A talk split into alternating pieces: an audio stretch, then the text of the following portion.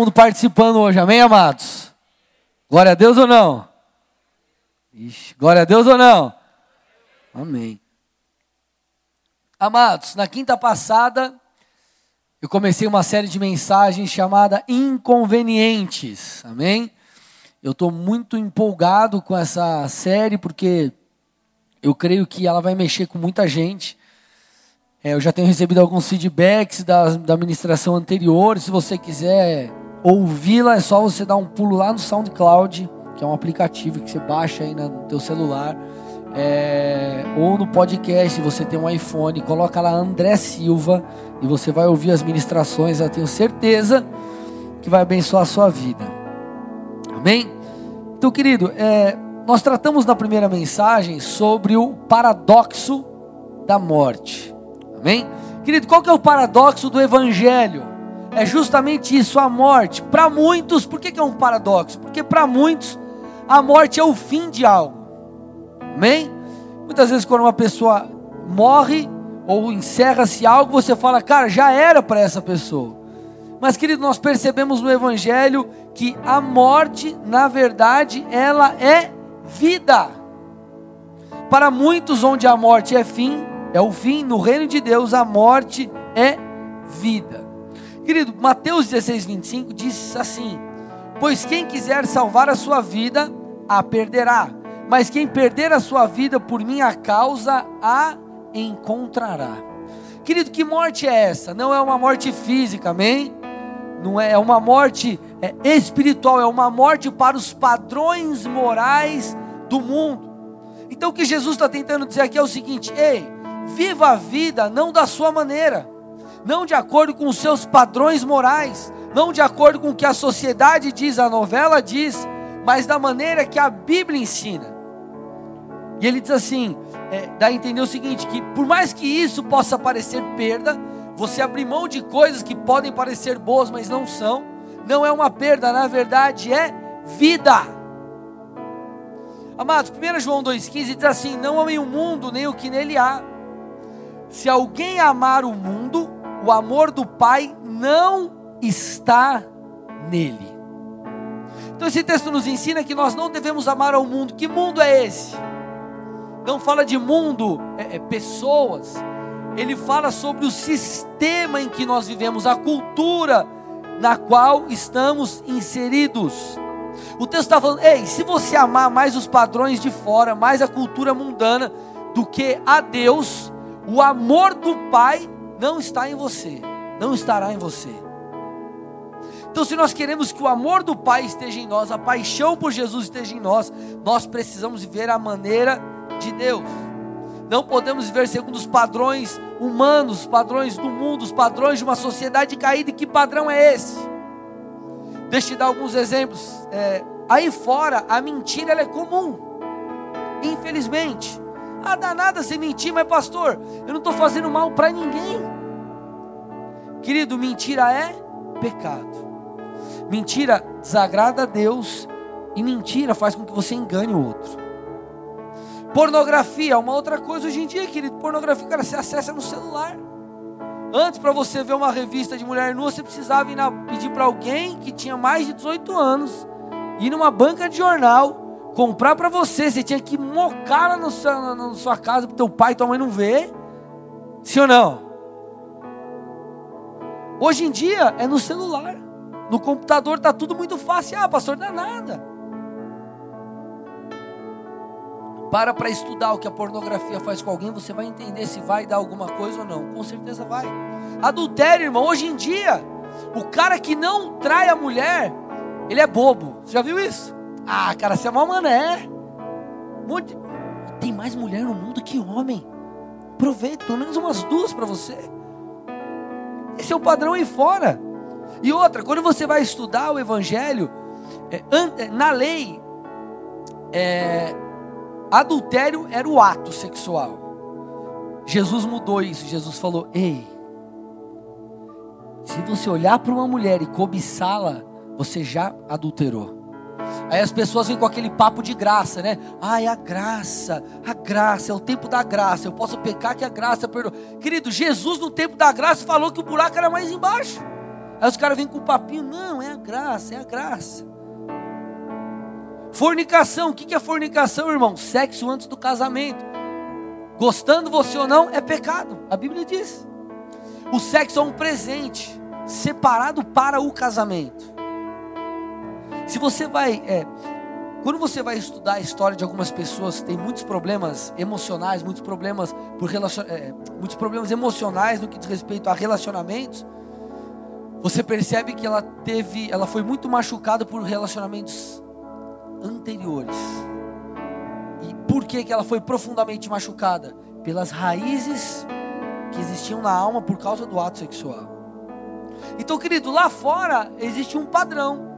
Mas o nosso padrão não é o que a novela diz, não é o que o Instagram diz, o Facebook diz, ou qualquer outra coisa diz, é o que a Bíblia diz.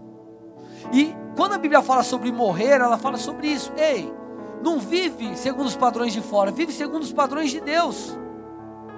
E querido, isso é vida.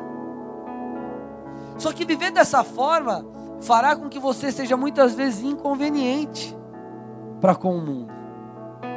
Por isso que essa série se chama Inconveniente. Se você viver de uma maneira inconveniente com o mundo, mas conveniente com a Bíblia, querido, vai dar tudo certo. Você vai ter vida. Porque as pessoas, amado, às vezes parece que a galera é, acha que, que, que a, quando Deus te pede para renunciar a algo, isso é uma desgraça. Não, pastor.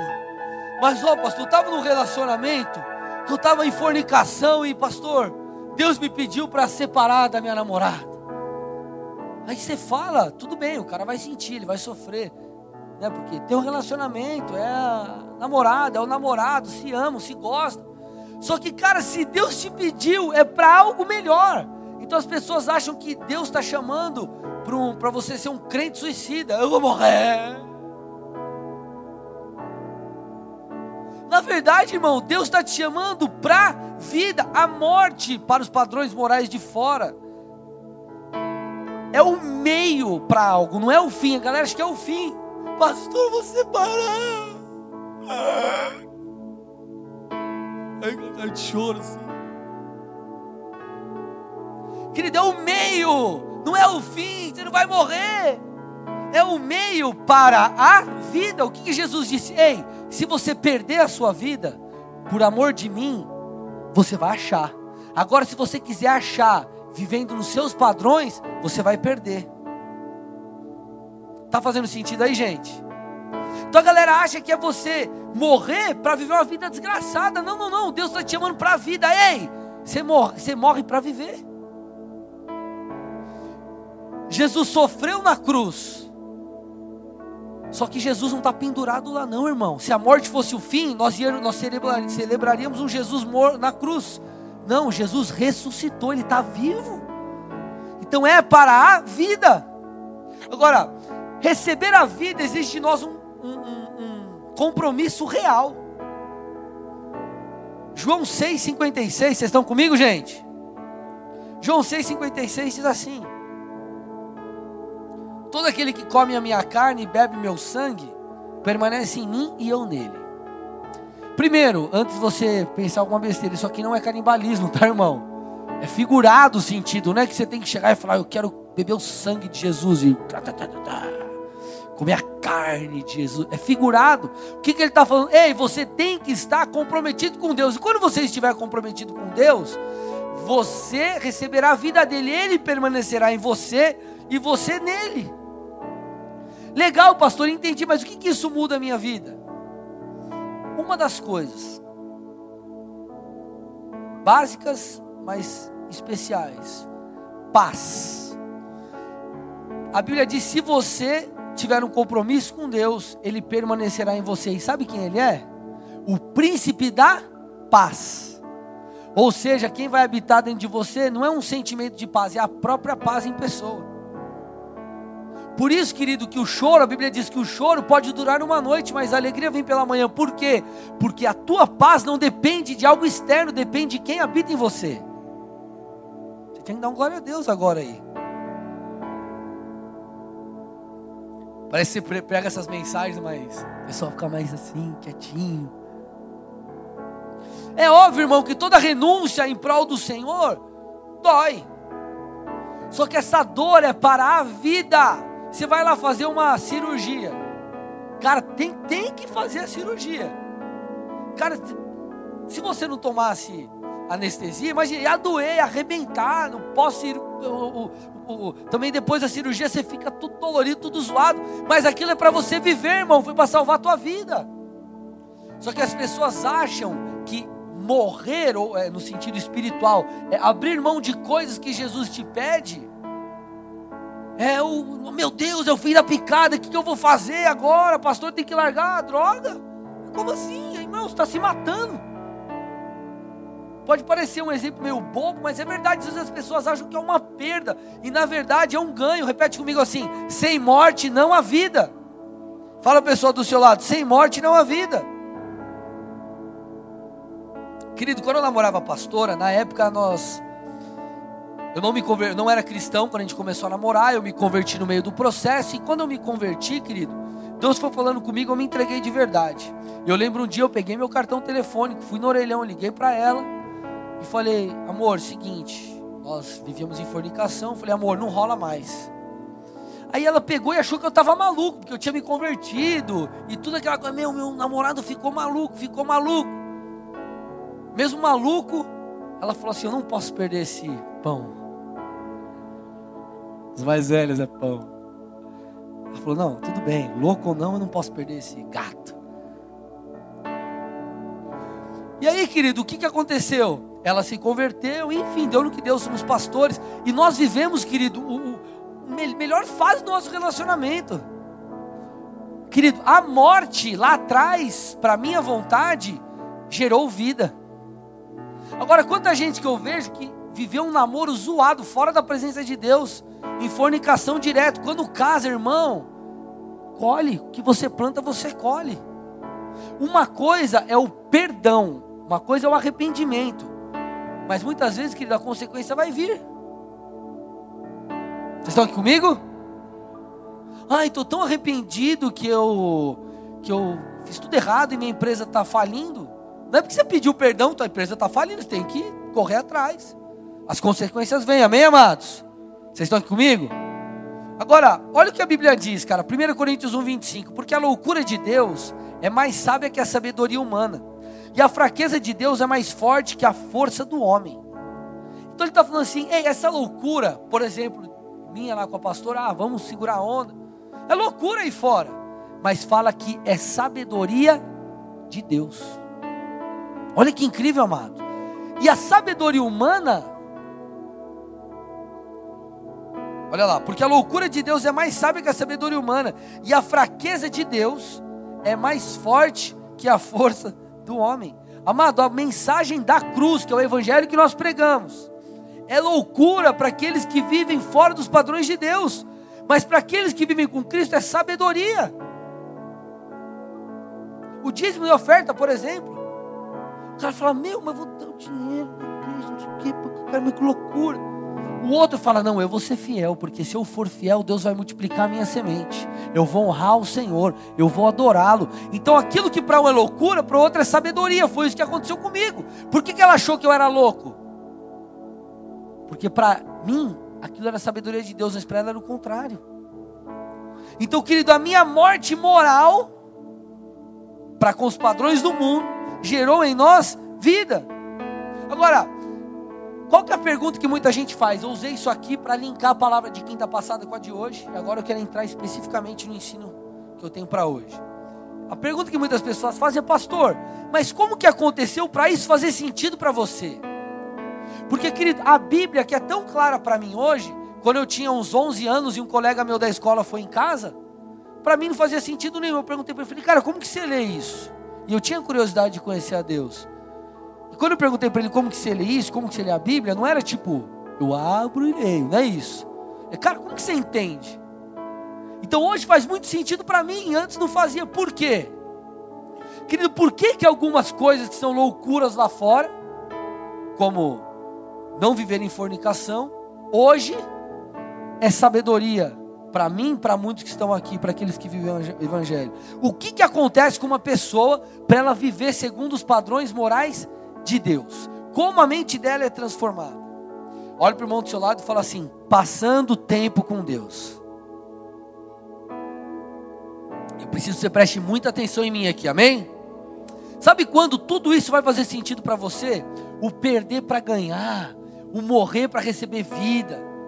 Querido, quando você aprender a passar tempo constante com o Senhor. Olha o que diz 2 Coríntios 3,18. Já usei esse texto diversas vezes, mas eu quero reforçar aqui a ideia e a gente vai caminhar aqui. Olha lá, e todos nós que com a face descoberta contemplamos a glória do Senhor, segundo a sua imagem estamos sendo transformados com glória cada vez maior, a qual vem do Senhor, que é Espírito. Deixa o texto aí. O texto está falando que nós seremos transformados segundo a imagem de Deus. Segundo a imagem de Deus. Quando nós estudamos o original, aqui a raiz dessa palavra, imagem, sabe o que ela fala, gente? Semelhança moral. Repete comigo, semelhança moral. Então o texto está falando assim: ei, à medida que você contempla Deus, passa tempo com Deus, você passa a ser não apenas transformado espiritualmente, mas também moralmente. Então, conforme eu contemplo a Deus, eu sou transformado não apenas espiritualmente, mas também os meus padrões morais são transformados. Por quê? Porque o Deus que você está é, é, contemplando, Ele é santo. Pode tirar o texto. Eu estou me fazendo entender aqui, gente? Sim ou não? O Deus a quem você contempla, a quem você ora, a quem você adora é santo. E sabe o que acontece? Quando você chega diante desse Deus, amém? Quando você chega diante desse Deus, Deus é luz. Se em nós há trevas, sabe o que ele faz? A luz dele ilumina as nossas trevas. A santidade dele confronta o nosso pecado nós somos confrontados pela santidade de Deus. Quando você chega diante de um Deus que é santo, o pecado em nós, ele é exposto. O que está escrito lá em Isaías 6? Ele tem uma visão do trono de Deus, ele fala: Eu sou pecador, eu tenho lábios impuros. Então, quando ele contempla Deus, ele percebe que Deus é santo, nós percebemos, Deus é santo e eu sou falho. Agora, além de ser confrontado pela santidade de Deus, nós somos convencidos pelo Espírito Santo. Isso que é o mais incrível. Por que, que a Bíblia fala que nós somos transformados segundo o padrão de Deus? Porque nós somos transformados segundo a imagem de Deus? Porque somos transformados não apenas moralmente, mas também, ou melhor, não apenas espiritualmente, mas também moralmente. Porque você não só se depara com o seu pecado, mas esse Deus que te contempla, ele te ama. Esse Deus que você contempla, Ele te ama, então Ele te convence. Ele fala: Ei, filho, não continua vivendo assim. Pula para o lado de cá. Deixa eu te dar vida. Abre mão disso. Renuncia aquilo. Então o Espírito de Deus, esse Deus que você contempla, ele não apenas te confronta, mas ele te convence. Por isso que a Bíblia diz em João 16:8, quando ele vier, e ele já veio, habita aí dentro de você, meu irmão. Ele convencerá o mundo do pecado, da justiça e do juízo. Então, conforme você passa tempo com Deus, Ele vai te convencendo. Porque, querido, pense aqui comigo. Como que você vai ser convencido por alguém que você não escuta? Quem já pegou algum vendedor tão chato que você falou, cara, eu vou comprar só para o cara largar do meu pé? Alguém já passou por isso? Por que, que a pessoa vai e te convence? Porque é chato. Não, pastor. Além de ser chato.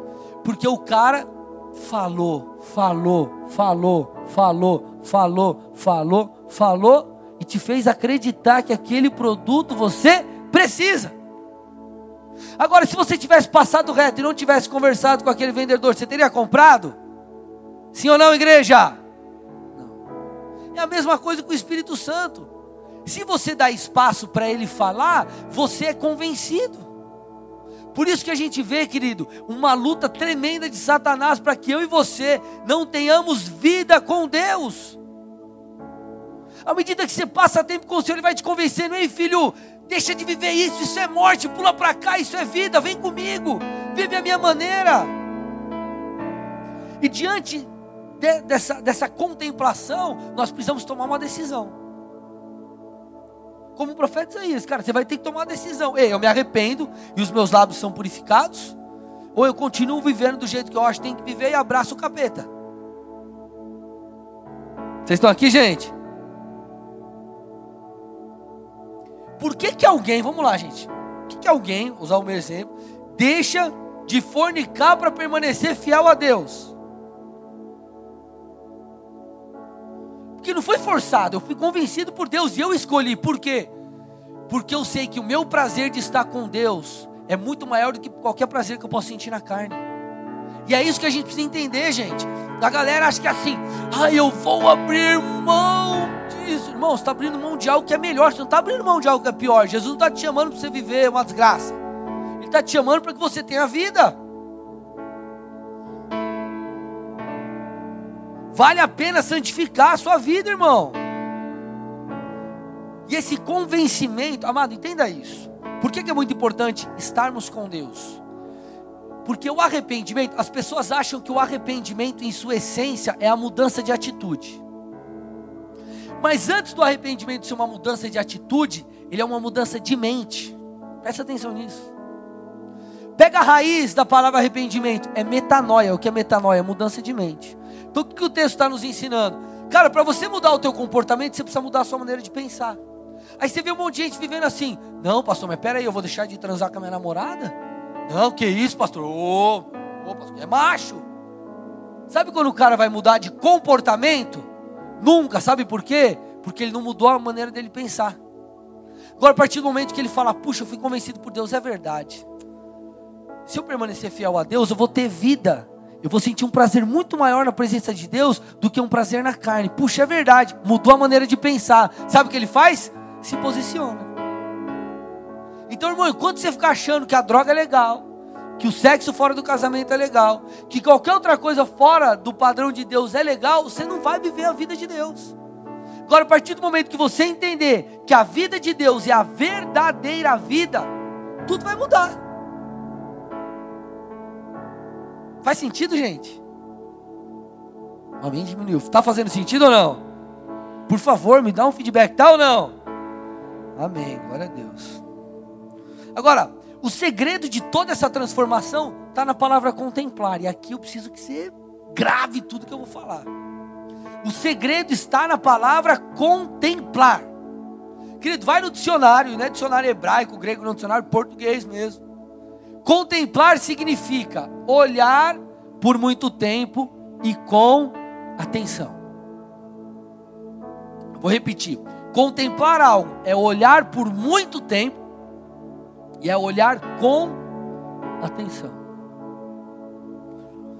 Muita gente, para muita gente, o perder para ganhar, o morrer para viver não faz sentido, porque a pessoa não tem esse DNA divino essa maneira de pensar segundo as, as Escrituras. E querido, só vai ser alcançado à medida que você contemplar a Deus. Amado, presta atenção aqui, ó. Os discípulos, o Senhor os escolhe, eles passam três anos e meio com Jesus, amém? É, eles foram muito transformados, sim ou não? Foram muito, transform, muito transformados. Querido, existe um estudo que mostra a quantidade de tempo que os discípulos passaram com Jesus nesses três anos e meio. quantidade de tempo que estavam com ele, ouviam ele, que eram ministrados. Em três anos e meio, sabe quantas, sabe quantas horas deu? Dez mil horas. Dez, quase dez mil horas. Sabe por que muita gente não é transformada, amado? Porque não consegue passar meia hora na presença de Deus porque não consegue sentar e ler um capítulo da Bíblia. Hoje em dia, querido, muitos que se dizem cristãos não têm esse DNA celestial, não têm essa mente transformada, porque passam pouco tempo com Deus. Amado, presta atenção. Para você ser influenciado pela cultura lá de fora, sabe o que você precisa fazer? Estar vivo. Só isso. Liga a televisão, é um monte de influência errada. Liga o rádio. Liga. São diversas coisas que tentam nos influenciar. E você não precisa fazer esforço nenhum para isso. É teu colega do trabalho, é tua amiga da faculdade, é o cara que estuda lá com você, é o cara do seu trampo, amiga do seu trampo. Agora, para ser influenciado pelo céu, você precisa se esforçar. Você precisa, querido, passar tempo na presença de Deus. Porque só quando você prova de Deus, você percebe que Ele é maravilhoso. Irmão, vamos lá. Por que, que você, quando dá aquele calor, aquele calor assim, de rachar, teu corpo pede uma coca gelada? Mas daquela de garrafa mesmo, de, de, de vidro. Por quê? Porque você já tomou Coca-Cola.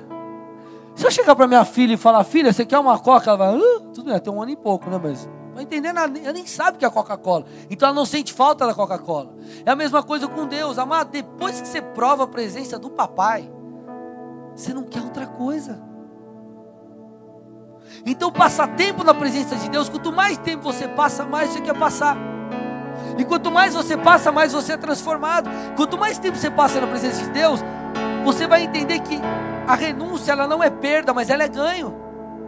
Você vai entender que viver os padrões morais de Deus não é ser quadrado, mas é ser inteligente. Posso usar um termo aqui chulo? Burro é quem vive, querido, fora dos padrões de Deus, porque a Bíblia diz que o pecado gera morte. Não, eu sou espertão, traio minha mulher, ó, pá, até a minha figurinha lá no WhatsApp. Pá, né? Sou bonzão, sou o cara. Só quem quer arruinar-se comete adultério. A Bíblia diz. Quer ser esperto? Viva os padrões de Deus. Agora, existe, querido, um outro grupo de pessoas que passa tempo com Deus. Uau, incrível. Só que não dá a ele total atenção. Querido, você já tentou ler a Bíblia, você já tentou estudar para a faculdade, para o teu colégio, enfim, fazendo outra coisa junto? Você consegue absorver aquilo direito? Sim ou não? Não. Querido, tem gente que não é transformada porque não é que não dá tempo para Deus, ela não dá espaço para Deus. Presta atenção nisso, é importante. O cara dá tempo para Deus, mas ele não dá espaço para Deus fazer o que precisa. Você não dá espaço. Olha o que diz Mateus 6, versículo 6. Mas quando você orar, vá para a porta do seu, é, é vá para o seu quarto. O que está escrito agora? Feche a porta e ore a seu pai que está no secreto. Então seu pai que vê no secreto o recompensará. Querido, a Bíblia diz que você tem que ir para o seu quarto. E não é que o quarto é um lugar místico, tá, amado? Entende o que eu vou dizer aqui? Fala que você tem que ir para o quarto, você tem que ir para um lugar, você tem que fechar a porta.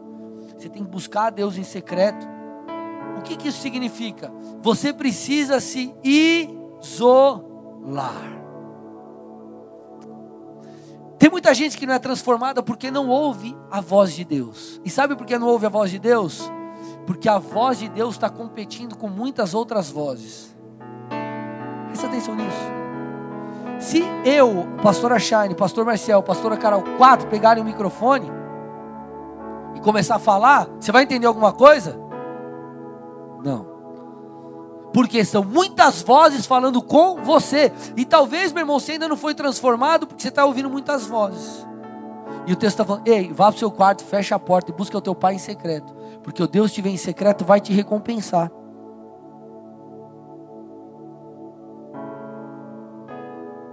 Amado, é, se nós praticarmos esses princípios, cara, a gente vai caminhar por uma vida que agrada a Deus, porque, amado, a santificação não é algo forçado.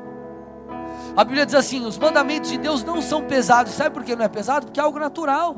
Cara, vamos lá, você está na igreja, você escuta uma palavra, você entrega a sua vida a Jesus, aí você começa a vir no culto. E você escuta uma palavra, outra palavra, Deus vai te transformando, daqui a pouco você fala, quer saber, cara? Isso aqui que eu estou carregando nas minhas costas não é legal, acho que não é de Deus, não é para mim, você tira. E você vai continuando, daqui a pouco você vê, ah, esse sobrepeso também não é legal, tira de novo.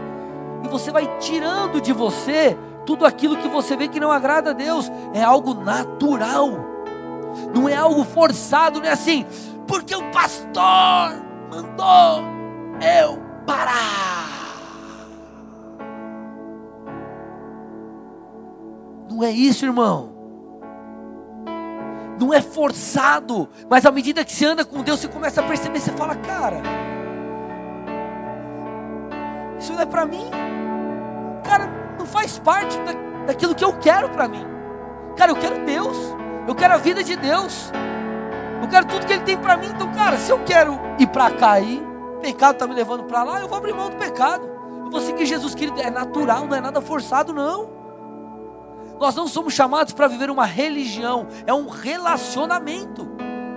Você é convencido, você não é forçado, você não é amarrado. O Espírito Santo não te amarra e fala: vai para outro lado, senão eu vou pegar você, vou te mandar para o inferno, vai abraçar o capeta. Não, ele te convence e te fala: ei, não vai para cá, não, vai para lá. Eu tenho vida para você, eu tenho paz para você, eu tenho alegria para você. Então, querido, você é convencido. Agora, para você ser convencido, você precisa ouvir ele falar. Para você ouvir ele falar, você precisa dar tempo para ele. Eu te pergunto diante disso: como está seu tempo com Deus? Porque, querido, viver uma vida inconveniente para o mundo, conveniente para Deus, vai exigir um posicionamento diferente. Um posicionamento diferente exige Deus te convencer. Exige você aceitar viver isso e falar: Deus, eu sei que isso é vida para mim. Mas para isso, precisa passar tempo com o Senhor. Então eu te pergunto: o que tem roubado você de Deus? O que tem roubado você de Deus? Porque, querido, preste atenção aqui. O roubo do nosso tempo com Deus, ele é muito mais do que um simples roubo de tempo com Deus. É um roubo, querido, de vida. É um roubo de transformação, é um roubo de conhecimento com Deus, de conhecimento de Deus. Então, quando você deixa de estar com o Senhor, o que está sendo roubado de você é vida.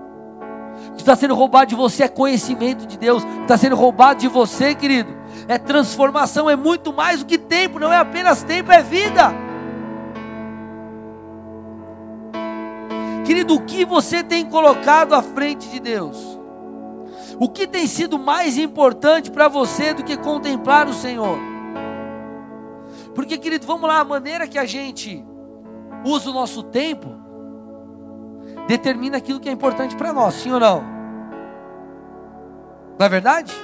Para para pensar em que você gasta o seu tempo todos os dias. Isso mostra o que é importante para você.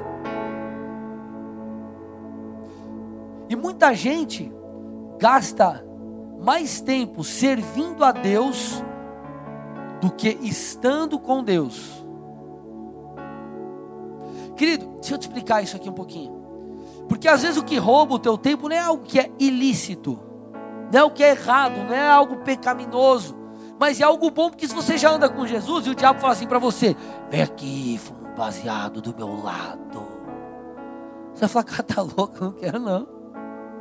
Agora, e se é algo que parece bom? Então nós temos que tomar cuidado muitas vezes não com o que é ilícito, com o que é lícito. Não com o que é errado, mas com aquilo que é bom. Mas em excesso não convém. E quanta gente a gente vê na igreja que prioriza o servir do que o estar. Amado, é, eu não estou falando que você não deve servir. Eu me esforço, eu gasto a minha vida aos pés de Jesus. Cara, eu, eu, eu trabalho muito. Eu entrego minha vida a Jesus. Tem gente que fala assim: ah, mas você. O que, que você faz? Ah, sou pastor. Mas você trabalha com o quê? Ah, você não está ligado. Meus cabelos estão caindo. Não sabe. A questão não é servir, nós precisamos servir, entregar a nossa vida, mas antes do servir é o estar. Querido, é, ser usado por Deus é maravilhoso. Quando eu estou ministrando a palavra, cara, para mim enche meu tanque emocional, para mim é vida. Eu fico, meu, é o que eu nasci para fazer demais. Porém, para mim é muito mais importante, muito mais prazeroso estar com Deus do que servir a Deus. Então nós precisamos tomar cuidado para não invertermos as coisas, porque tem gente que se entregou tanto para Deus que ela embananou tudo. Ela começou a entender que ela não tem mais problema com o que é ilícito. Ela tem tempo com ela tem tempo para Deus, mas ela não tem tempo com Deus.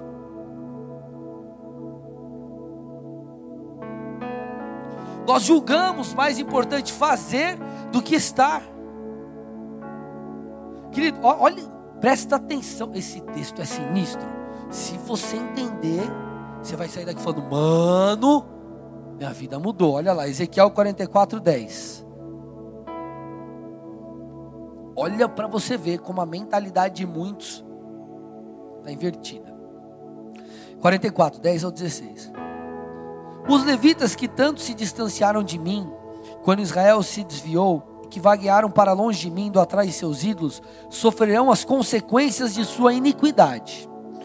Olha a consequência do pecado dos levitas. Poderão servir no meu santuário. O que está falando? Poderão servir no meu santuário, como encarregados das portas do templo e servindo nele. Poderão matar os animais dos holocaustos e outros sacrifícios em lugar do povo e colocar diante do povo e servi-lo. Mas porque os serviram na presença de seus ídolos e fizeram a nação de Israel cair em pecado, jurei de mão erguida que eles sofrerão as consequências de sua iniquidade, palavras do soberano Senhor.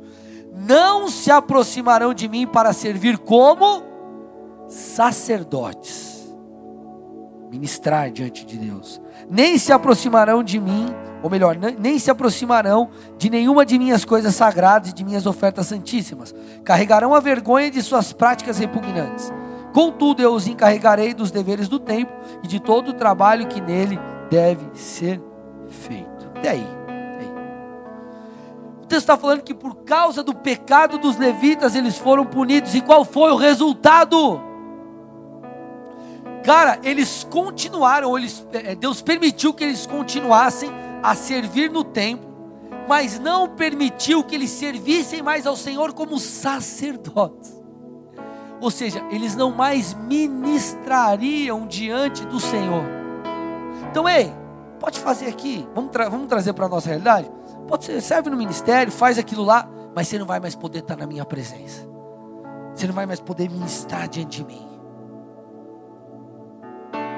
Olha como a mentalidade de muitos é deturpada. Muitos preferem servir do que estar. E Deus está falando: ei, a punição foi não estar.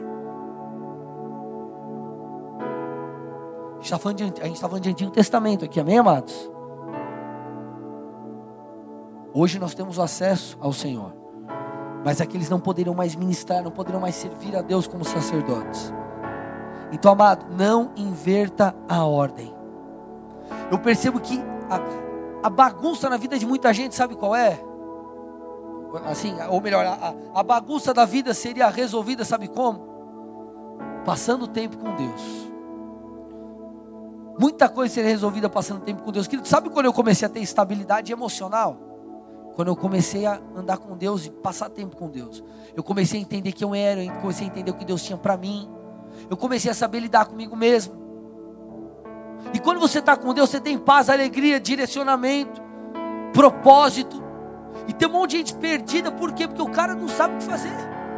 Ou melhor, não, é, é porque ele não passa tempo com Deus, e por causa disso ele não sabe o que fazer. Querido, passe tempo com Deus. Porque quando você passar tempo com Deus, você vai ser transformado segundo a imagem dele. Você vai olhar e vai falar, cara, agora eu entendo que aqueles crentes são tudo louco. E fica abrindo mão de um monte de coisa que parece ser legal para quem está lá fora, mas não é. Por quê? Não é porque nós somos quadrado, tonto, besta, idiota. É porque nós entendemos que essa é a vida. Porque o Senhor nos transformou, é natural.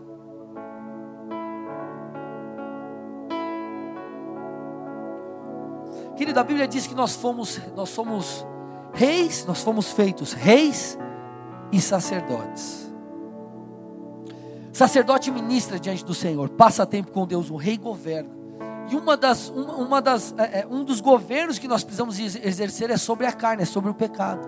Agora, sabe o que muita gente não entende? Sabe o que muita gente não entende?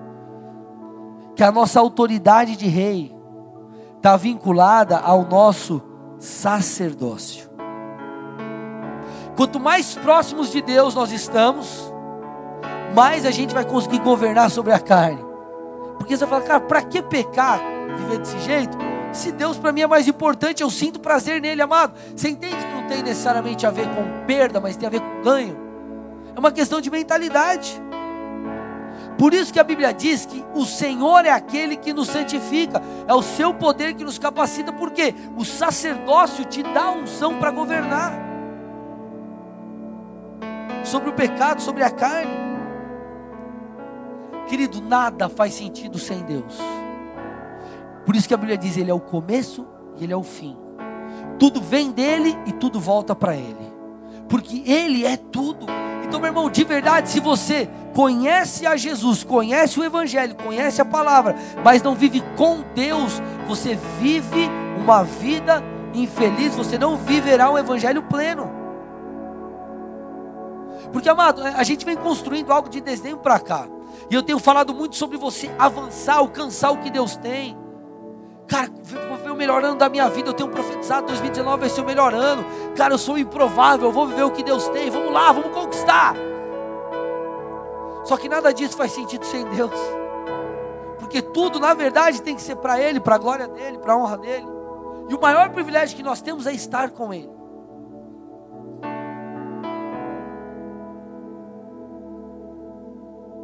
Para mim, abrir mão da minha carreira, abrir mão de diversas coisas. Nossa, pastor, você é louco? Não, sou esperto. Não sou louco, eu sou esperto. Porque eu escolhi a vida de Deus. Amado, escolha a vida. Se você está aqui pela primeira vez, Deus está te chamando para a vida. Ele quer que você tenha experiências poderosas com Ele, porque Deus não é uma energia. O Espírito Santo não é uma força, Ele é uma pessoa. E Ele está te chamando hoje. Feche seus olhos, cure sua cabeça em nome de Jesus.